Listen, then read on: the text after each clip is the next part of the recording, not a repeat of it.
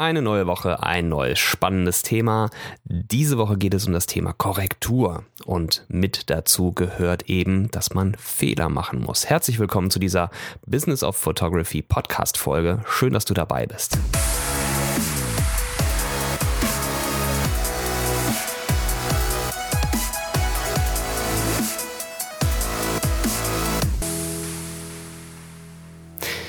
Wie schon erwähnt, geht es heute darum, dass es eben wichtig ist, Fehler zu machen. Aber keine dummen Fehler, die man vermeiden kann, sondern es geht um die Fehler, die unvermeidlich sind und die uns dann am Ende auch wirklich weiterbringen. Denn nur so können wir Korrekturen vornehmen und aus unseren Fehlern lernen. Es gibt meines Erachtens da draußen in Bezug auf Fehler zwei Irrglauben. Und zwar der erste Irrglaube ist, Fehler müssen immer gemacht werden. Und der zweite Irrglaube, Fehler dürfen nicht gemacht werden. Die stehen natürlich total im Kontrast, aber beides existiert da draußen. Ich werde euch auch gleich entsprechende Beispiele geben und das Ganze mit euch nochmal genau durchgehen. Gehen wir auf den ersten Irrglauben ein. Fehler müssen immer gemacht werden. Ich finde, das ist falsch, denn wir müssen hier tatsächlich unterscheiden zwischen zwei Arten von Fehlern. Eben die, die vorhersehbar sind und die, die es eben nicht sind. Wenn du, keine Ahnung, donnerstags ohne jegliche Ahnung in den Mediamarkt rennst, dir eine billige Spiegelreflexkamera kaufst und glaubst, dass du am Samstag danach ohne jegliche Vorbereitung eine komplette Hochzeitsreportage fotografieren kannst, dann wird das wahrscheinlich ein sehr dummer Fehler sein. Wenn du ohne Zeitpuffer, vielleicht sogar zu spät, zu einem Job aufbrichst, dann ist das auch ein dummer Fehler, denn du wirst zu spät kommen und es war vorhersehbar. Wenn du aber im Laufe einer Reportage deine zuvor geübte Technik hin und wieder mal anwendest und hinterher merkst, ah, da, du hast noch irgendwie eine wichtige Einstellung vergessen oder irgendeine Sache vergessen, dann ist das ein wichtiger Fehler und der lässt dich wachsen. Dumme Fehler lassen sich vermeiden, wenn wir unser Hirn einschalten, aber wichtige Fehler sind eben nur schwer vermeidbar, aber darum umso wirkungsvoller. Wir können daraus lernen. Allerdings werden wichtige Fehler halt auch wieder zu dummen Fehlern, wenn, wenn wir sie mehr als einmal machen. Denn dann bleibt die Korrektur aus und das ist ein neuer vermeidbarer Fehler. Jetzt Irrglaube Nummer zwei, Fehler dürfen nicht gemacht werden. Es gab eine Podcast-Folge von Calvin Hollywood, in der er in seinem Podcast Wer will, der kann, äh, erklärte, dass er aus seiner militärischen Vergangenheit gelernt hat, einfach keine Fehler machen zu dürfen. Denn jeder Fehler kostet Zeit, Geld, Mühe und eben in manchen Berufszweigen auch Menschenleben. Ich halte Calvin für einen der wirklich begnadetsten Businessmenschen unserer heutigen Zeit. Er ist nicht der geilste Fotograf, er kann, zumindest kann ich mich mit seinem Stil nicht äh, wirklich anfreunden, aber er ist auf jeden Fall ein richtig guter Businessmensch und auch sein Mindset ist wirklich richtig großartig. Der hat ähm, einen so großen Sprung gemacht in den letzten Jahren, wirklich ganz fantastisch. Aber in dieser Podcast-Folge, in der es über Fehler ging, finde ich, hat er sich aus meiner Sicht leicht verhauen. Fehler gehören einfach zu uns. Jedes Kind muss Fehler machen, denn ohne Fehler kann es nicht lernen. Ohne hinzufallen kann es nicht laufen lernen. Ohne im Sprechen Fehler zu machen, kann es nicht sprechen lernen. Es ist einfach Teil unserer DNA, durch Try and Error zu lernen und voranzukommen.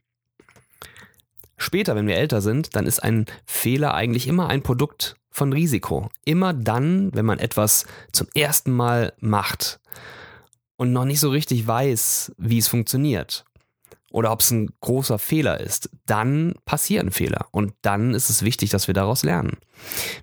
Zum Beispiel, wenn sich niemand als allererstes getraut hätte, äh, ein Kind durch die Öffnung des Bauchraumes aus dem Leib der Mutter zu holen, dann wäre die moderne Geburtsmedizin nicht die, die sie ist.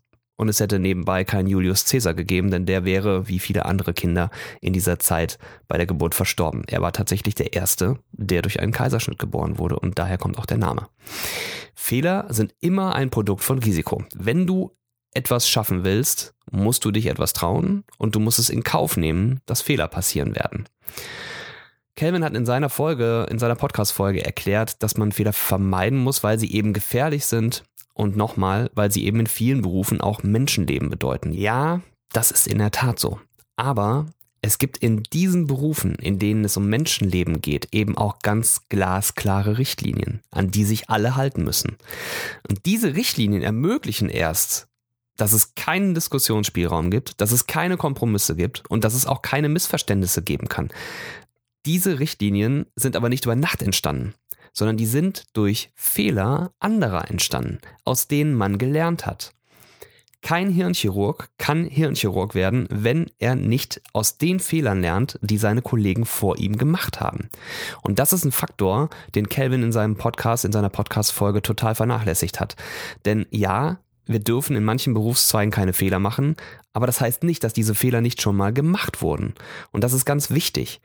Und das Stichwort heißt hier Checklisten alle in lebenswichtigen Berufen arbeiten mit Checklisten. Es muss einfach alles vorher durchgeprüft werden, bevor man in das Operative geht. Eine unserer Alltagsfloskeln ist doch, muss denn immer erst etwas passieren, damit jemand reagiert? Ja, es muss immer erstmal was passieren. Denn nur weil du den Fehler vorhersehen kannst, heißt das nicht, dass jemand anderes das auch kann. Aber leider, muss man am Ende des Tages sagen, sind es oft dumme Fehler, die passieren, also die, die hätten vermeidbar sein können. Und das ist meistens das, was wir als das bezeichnen, wenn wir sagen, muss denn immer erst etwas passieren. Wir können es sehen und jemand anderes sieht es nicht. Und das ist ein Problem von Paradigmen. Man muss sich in etwas hineindenken können, um Fehler vorhersehen zu können. Und das kann ein Mensch besser als der andere. Das ist alles eine Frage des Kopfes. Und darin sind manche eben besser als andere. Um das Ganze für euch jetzt ein bisschen plastischer zu machen, wie wichtig wirklich die richtigen Fehler sind, möchte ich euch gerne mitnehmen in unseren Einstieg in die Hochzeitsvideografie. Damals, als Nico von Nordheim und ich gemeinsam entschieden haben, die Storytellers zu gründen, da wussten wir, dass wir nicht einfach blind auf Hochzeiten rennen und da Videos machen können. Wir haben uns auch wirklich extrem gefordert. Wir wollten anfangs nur manuell fokussieren. Stellt euch das vor, eine Hochzeitsreportage im Video und nur manuell fokussieren. Viele von euch halten das jetzt für total bescheuert und vielleicht sogar unmöglich, ist es aber nicht. Es war unser Anspruch, wir wollten das so machen. Wir wollten einen ganz bestimmten Charakter in unsere Reportagen reinbringen, den hätten wir mit Autofokus niemals erreichen können. Auch wenn wir uns wirklich viele, viele, viele Wochen vorbereitet haben. Wir haben wirklich viele Tests zu Hause gemacht. Wir haben viele Tests draußen durchgeführt und jede freie Minute in das Vorhersehen möglicher Fehler investiert. Trotzdem gab es so viele Unbekannte, die wir einfach nicht vorhersehen konnten. Und deswegen brauchten wir eine Testumgebung. Eine, die nicht wehtut. In der wir eine reale Situation, so gut es geht, eben simulieren können, bis wir eben am Ende des Tages eine Art von Perfektion erreichen konnten, mit der wir dann tatsächlich in bezahlte Hochzeiten gehen konnten. Kurzum, wir wollten viele Fehler so früh wie möglich machen, um schnell in einen Zustand zu kommen, in dem wir uns sicher fühlten. Die Antwort darauf, wie wir das erreicht haben, ganz easy. Wir haben drei Hochzeiten for free gemacht. Aber auf diese drei Hochzeiten haben wir uns unglaublich vorbereitet, richtig viel dafür getan, dass wir da so wenig wie möglich Fehlerpotenzial haben. Denn dann, wenn etwas passierte, wussten wir, das ist kein Zufall, das ist ein Fehler, den haben wir nicht vorhersehen können und den müssen wir mitnehmen. Daraus müssen wir lernen. Auf diesen drei Hochzeiten haben wir dann wirklich viel richtig gemacht, weil wir eben gut vorbereitet waren. Unsere zweite Hochzeit ist immer noch eine unserer wirklichen absoluten Highlight-Hochzeiten. Ähm, und es war, wie gesagt, eine for free. Aber wir haben eben neben dem, was wir alles so richtig gemacht haben, auch Fehler gemacht. Ein paar wenige dumme, aber auch ein paar sehr wichtige, unvorhersehbare, die uns wirklich geholfen haben. Brechen wir das Ganze mal so ein bisschen runter. Was hat von Anfang an funktioniert? Nun, da sind zum einen die technischen Settings. Alles, was so mit den Einstellungen zu tun hat, der Objektivselektion, ähm, auch mit diesem manuellen Fokussieren und so weiter. Das hat eigentlich alles sofort gepasst. Da haben wir von Anfang an alles richtig gemacht. Auch hatten wir von Anfang an diesen cineastischen Bildlook, den wir haben wollten, was mehr mit der Postproduktion zu tun hat, aber eben auch mit dem, ähm, ja, einfach auch damit zu tun hat, dass wir im Vorfeld uns dafür entschieden haben, alles in S-Log 3 aufzunehmen. Extrem wichtig dafür, wenn man halt im Nachhinein eine große Freiheit haben möchte in der Bearbeitung. Das heißt, der cineastische Bildlook war uns wichtig und den haben wir erreichen können. Von Hochzeit Nummer 1 an alle Bewegungen, alle Kamerafahrten, die Blickwinkel, das war alles so, wie wir es haben wollten. Auch das Thema unauffällig zu bleiben, nicht aufzufallen, um eben echte Emotionen einzufangen, das hat auch alles geklappt.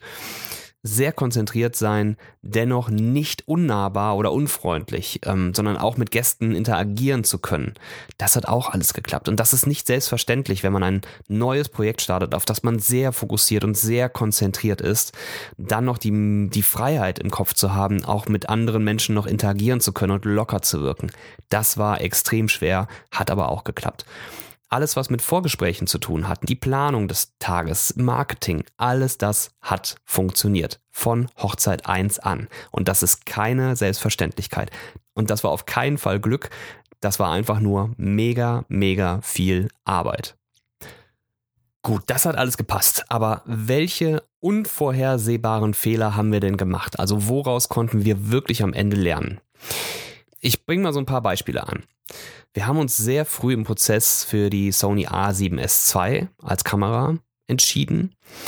Sie hat einen internen Stabilisator, fünf Achsen Stabilisator und unsere Idee war, dass wir so unauffällig wie möglich bleiben wollten und deswegen versuchen wollten, die Kamera aus der Hand zu bedienen. Ohne zusätzliche Monitore, ohne alles, wirklich nur diese kleine Mini-Kamera in der Hand. Das war unsere erste Idee.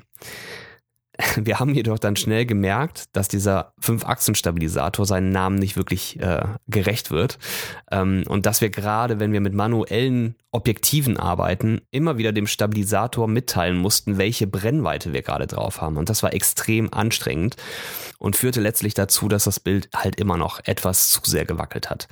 Zumindest zu viel für unsere Ansprüche. Hinzu kam, dass der Record-Button an der A7S II wirklich ein totaler Murks ist. Also es ist uns einfach super oft passiert, dass wir den Knopf gedrückt haben, dachten, die Kamera nimmt auf und sie hat halt nicht aufgenommen. Und dann, wenn wir dachten, okay, wir machen jetzt mal aus, haben wir in Wirklichkeit eingeschaltet. Das war anfangs ein echtes, krasses Problem. Wir haben uns wirklich in der ersten Zeit gegenseitig komplett für verrückt erklärt, einen so dummen Fehler zu machen. Aber wir haben letztlich verifiziert, dass es eben erstens an dem Knopf liegt. Dem kannst du drücken, wie du willst. Manchmal klappt er, manchmal nicht. Es ist echt ein Problem. Und in der Sonne konnte man auf dem Display einfach nicht genug erkennen, ob da Record steht, also REC oder Standby STBD. Ähm, und das Ganze auch noch in Rot oder Grün. Das kannst du in der Sonne einfach nicht erkennen. Das heißt, wir konnten uns nicht darauf verlassen, dass wir mit Drücken des Knöpfchens wirklich aufnehmen oder nicht aufnehmen. Und wir konnten es auch nicht schätzen. Das war einfach ein zu großes Risiko. Damals erschien uns aber ein externer großer Monitor einfach als viel zu auffällig. Wir wollten nicht als die Videografen wahrgenommen werden, sondern am besten als Gäste, die mit ihrer kleinen Digicam ein paar Fotos machen. Denn das ermöglichte einfach Videos ähm, von echten Situationen, die du einfach sonst nicht aufnehmen kannst. Das nächste Problem war, dass wir in der Hektik oft mit den Fingern an eins der Rädchen gekommen sind. Und die Rädchen haben dazu dann geführt, dass ähm, in der Standardeinstellung von den Rädchen eben der Shutter verstellt wurde. Das ist extrem blöd, weil ähm, die Belichtungszeit im Video immer bei einer 50. liegen muss, damit du ein ganz harmonisches und, und ähm, ein Bild, das wir eben aus dem Kino auch kennen, generieren kannst dann stand aber plötzlich die Cam auf einer 40. oder eine 60. und das war halt einfach, das war dann nicht mehr eine 50. und das war halt alles doof.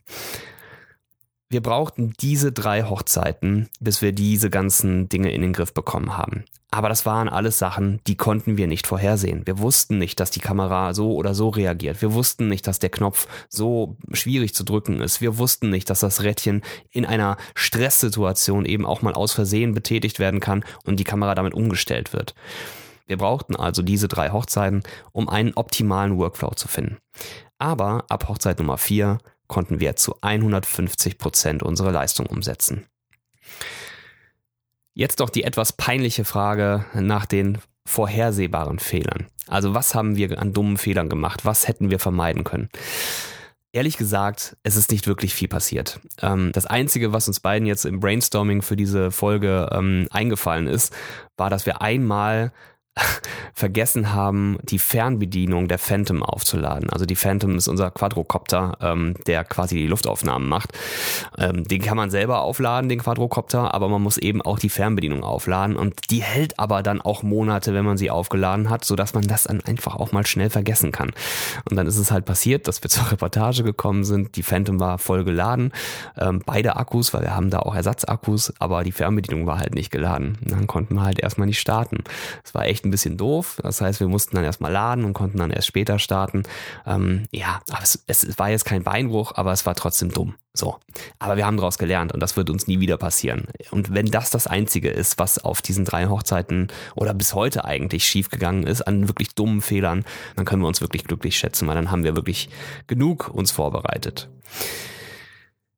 So, was könnt ihr jetzt an Learnings aus dieser Folge ziehen? Also, mit Sicherheit habt ihr euch mit dem ein oder anderen Fehler irgendwie identifizieren können. Jeder hat schon mal irgendwas mit den Einstellungen an Problemen gehabt oder sonst irgendwas.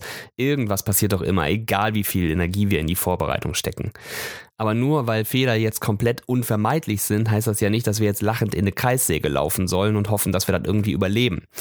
Wichtig ist, alle Fehler vorherzusehen, die passieren könnten. Dazu müsst ihr das, was ihr da eben vorhabt, in jeder Kleinigkeit vorausplanen und im Kopf durchspielen. Das ist enorm viel Arbeit, aber es ist mega notwendig. Es ist unglaublich wichtig. Vermeidbare Fehler können zum Beispiel dann durch Checklisten verhindert werden. Also ihr könnt diese vermeidbaren Fehler durch Checklisten auffangen und immer wieder diese Checkliste aktualisieren und ähm, dafür sorgen, dass da immer mehr Punkte draufkommen, die euch eben helfen, diese blöden Fehler nicht zu machen. Die optimale Vorbereitung minimiert dann dein Fehlerpotenzial echt auf ein Minimaß. Wenn du in der Reflexion dann später die Anzahl der vermeidbaren Fehler auf ungefähr 1% reduzieren kannst, dann bist du echt gut. Weniger ist natürlich noch besser, aber 1% ist schon richtig gut. Von den Fehlern, die dann passieren, weißt du einfach, dass du daraus wirklich lernen kannst und dass die sofort mit auf die Checkliste müssen, dass die korrigiert werden müssen und dann hast du auf jeden Fall einen sehr guten Workflow. Auch Piloten und Chirurgen machen noch Fehler. Menschen sterben auch immer wieder auf dem OP-Tisch. Also da hat Calvin sich einfach in der Folge nicht wirklich gut vorbereitet, finde ich. Es passieren immer noch Fehler, auch durch Checklisten, auch durch maximale Vorbereitung. Und das ist etwas, was wir einfach wissen müssen. Aber wie gesagt, es gibt einen Unterschied.